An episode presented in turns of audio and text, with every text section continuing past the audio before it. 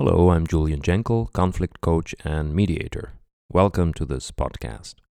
Today's episode will be entirely dedicated to mediating a conflict between two team members. More specifically, we're going to look at a technique that is typically used in the creative phase of looking for solutions. For those of you who are already familiar with conflict resolution techniques, you will have heard of the moment when interests have been expressed and mutually recognized, and the parties are now ready to start exploring solutions. This phase in a mediation will work best if the mediator manages to create optimal conditions for creativity to emerge. Whenever possible, you will rearrange the room, or even better, move to another room altogether. You have your flip chart, color cards, or post it notes and markers, and all those things that will allow you to moderate in a visually impacting way. But hang on a second. What if nobody has any ideas and there's an uncomfortable silence in the room? Well, it sometimes helps to use relaxation techniques to call upon different areas in the brain to let unconscious contents emerge. More specifically, what I want to share with you today comes straight out of Milton Erickson's hypnotherapy. Remember, what we want to achieve is for the parties to relax so that they can tap into their creative potential. A light state of trance is ideal to let hidden contents emerge and become conscious. By now, you know me well enough to trust me. I did not smoke anything strange before this episode, I promise.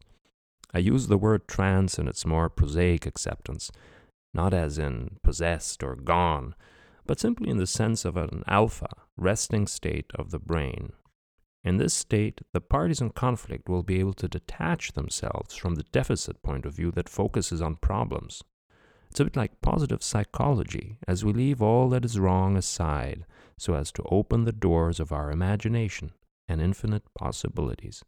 As a mediator, you are in effect empowering your team members Trance is a natural phenomenon, as we all sometimes experience this when our minds wander, and we only half listen to what someone is saying. Can you relate to that? When induced by the mediator, this state allows us to leave the conflict laden tunnel vision and unleash our creativity. Here's how to do it you invite your team members to sit comfortably, and, if they agree, to close their eyes, although keeping them open is fine. You need to make sure that you're also in a relaxed state so that you can speak in a calm, soothing voice. Here's an example of what you could say. You have both worked hard and spoken a lot. You have understood many things, and maybe you still have questions and uncertainties, which is totally fine. Let's use this opportunity to look inside and relax and let ideas emerge for what could be possible next steps, what perhaps might be a vision for the future. As we calm our senses, just like this. Notice that in this first phase, I have done four specific things. Number one, appreciative, valuing observations. You have worked hard, etc. Number two, soothing words that call for relaxation. Number three, permissive formulations such as could be and perhaps. Number four, pacing, observing the reactions and reinforcing the first signs of relaxation as I slowed down even more and paused between sentences. Your own state of calm will radiate toward your team members. We continue. You're sitting on your chairs and looking at something in your minds or letting it go blank. You're breathing lightly, and I'm speaking to you, and you can really begin to relax in a totally pleasant way. You're breathing in and out. You're comfortable in your chair, and you hear the sounds from outside, and my voice at a distance, and you let various thoughts come to you because you're interested in finding new ways. And I would like to suggest to you, as you sit there and relax, to find your own rhythm and feel your body relaxing.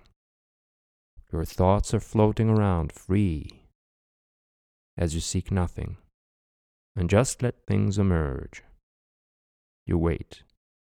You're connected with your inner wisdom that knows you so well. And it whip- whispers gently into your whole being. And it seems obvious and natural to you. Notice what I've done now. Number one, pacing and leading, describing what can be observed and connecting it with a desired state of relaxation.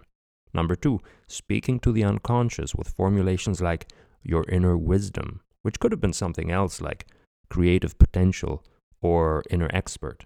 Number three, confusion, an information overload that cannot be followed with logic alone, so as to let go of the purely rational. Number four, speaking to the senses, seeing, smelling, or hearing, that increase alertness to what emerges. Remember, we're not here to take a nap, right? But it's not over, we continue.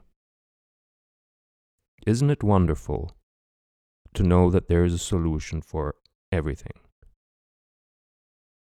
And that this solution is already here, only waiting to be discovered.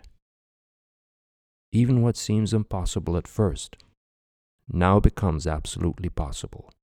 Speaking out solutions and make a further step wherever it takes us, and the solution appears to us at the right moment, which could be now, and perhaps it just needs a little bit of time, just like grass needs time to grow, to turn into blooming meadows or a beautifully tended English garden, or perhaps a wild, lush landscape, or whatever place you like nearby or far away.